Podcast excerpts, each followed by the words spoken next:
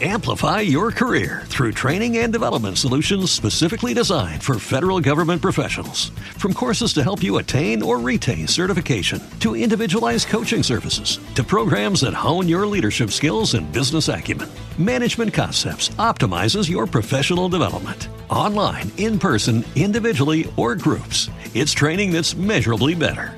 Learn more at managementconcepts.com. That's managementconcepts.com.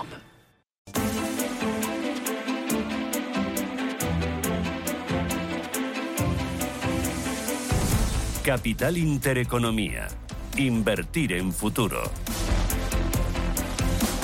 Son las 9 y 7, enseguida vamos a analizar el mercado, vamos a tener las claves de la jornada y vamos a tener en tiempo real el IBEX 35. Recuérdamelo, Ángeles. Está bastante plano ahora, subiendo pero muy poquito, un 0,06%, 8.949 puntos. Pero antes, hoy JP Morgan Asset Management va a presentar su guía para los mercados para el primer trimestre de este año 2023. Va a dibujar la evolución de los principales datos macroeconómicos y nos va a decir cuál es su posición en renta variable, en renta fija, por temáticas, por estilos y también por regiones. Nosotros tenemos la oportunidad de presentarles en exclusiva y por adelantado esta guía para los mercados de JP Morgan Asset Management con Lucía Gutiérrez Mellado. Lucía, ¿qué tal? Buenos días. Buenos días, ¿cómo estás? Muy bien. Lucía Gutiérrez Mellado es directora de estrategia de JP Morgan Asset Management para España y para Portugal. En esta guía de los mercados para el primer eh, trimestre de 2023, ¿veis recesión? ¿Va a ser la clave de este año 2023 más el crecimiento o el no crecimiento que la inflación? Bueno, yo creo que por un lado, en cuanto al crecimiento, estamos en un entorno a nivel global donde vamos a seguir viendo un, eh, un crecimiento mucho más bajo, ¿vale? Eh, ya empezó el año pasado y esa tendencia de un menor crecimiento va a continuar. Si analizamos por regiones, eh, eh, pues lo que pensamos es que Estados Unidos está ahí, ahí si entra en recesión o no en la segunda mitad del año. Europa es probable que sí que entre, pero la realidad es que eh, esa recesión que llevamos hablando tiempo de Europa parece que va a ser mucho más leve de lo que se esperaba de lo que se esperaba hace un año. Y con respecto a China, es verdad que el tema de la reapertura, bueno, pues sí que deberíamos de ver un repunte en, el crecimiento. Entonces yo creo que bueno, a nivel global vamos a ver un crecimiento por debajo de tendencia y luego habrá que ir analizando cada una de las regiones de las mm. regiones.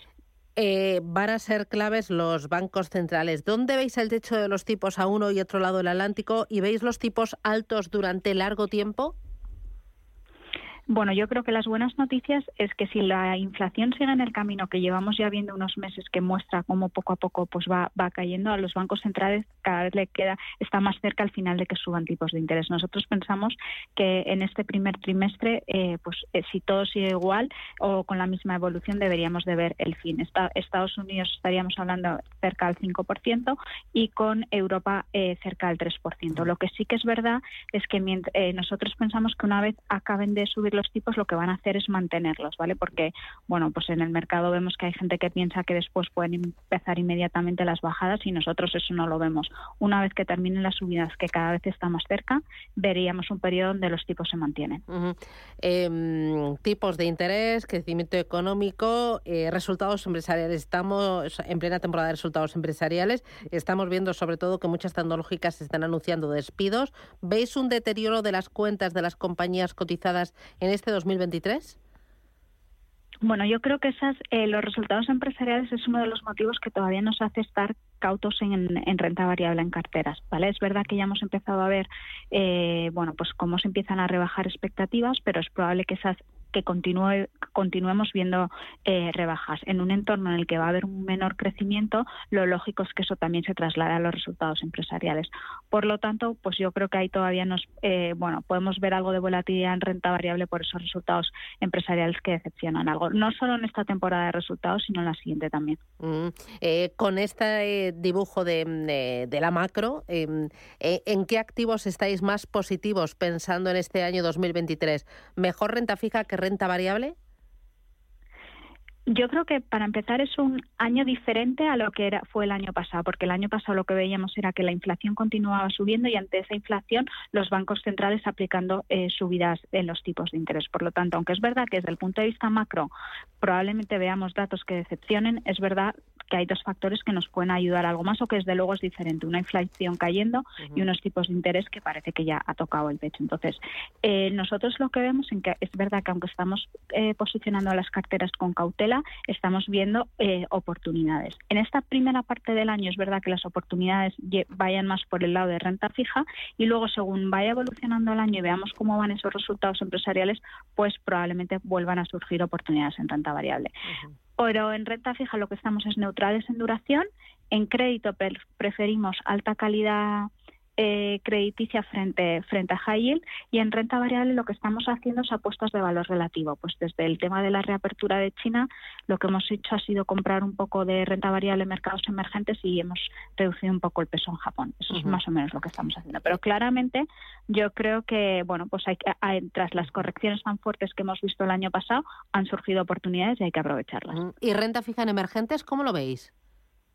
Renta fija en emergentes, eh, te lo iba a comentar ahora también, ha sido el último cambio que hemos hecho la semana pasada y ahí hemos eh, incrementado el peso. Mm, y luego me decías, eh, calidad por la parte de renta fija, ¿también investment grade o mejor no meternos en investment grade porque en un escenario de menor crecimiento económico y posible recesión podemos asumir demasiado riesgo?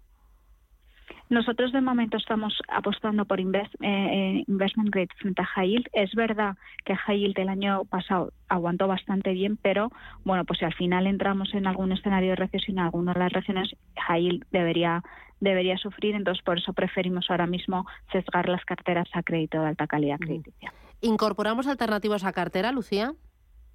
Yo creo que eso siempre es una fuente de diversificación y además también nos ayuda a, de diversificación de descorrelación y también nos ayuda a potenciar las rentabilidades de, la, de las carteras. Eh, no todo el mundo puede invertir en los ilíquidos, pero es verdad que hay estrategias eh, alternativas líquidas que son asequibles para cualquier tipo de inversor y nosotros desde luego nos parece que siguen teniendo un papel fundamental en cartera. Mm, y también es clave la sostenibilidad o em, ha quedado en un segundo plano porque lo importante es que las carteras no sufran done.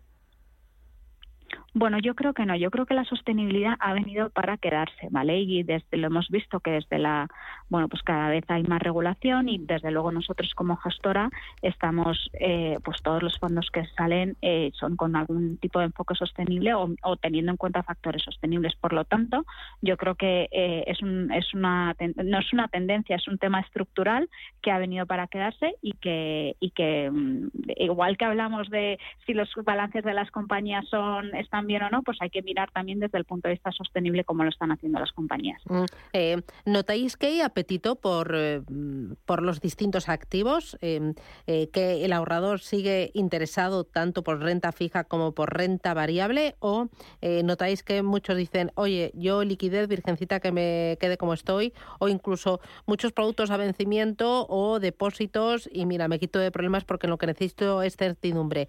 ¿Cómo veis el sentimiento y el apetito del cliente? Final o del cliente institucional también. Yo creo que lo de que tú has dicho de los productos a vencimiento claramente el año pasado ha sido una tendencia, ¿vale? Y es así.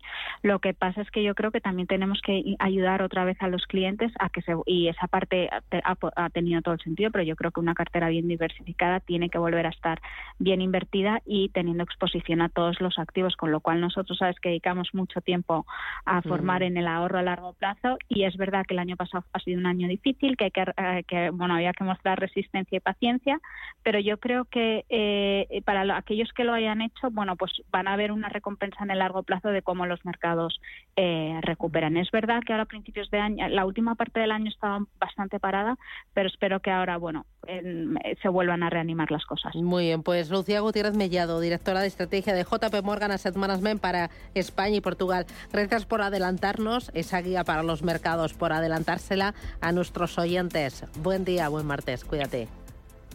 Gracias a vosotros.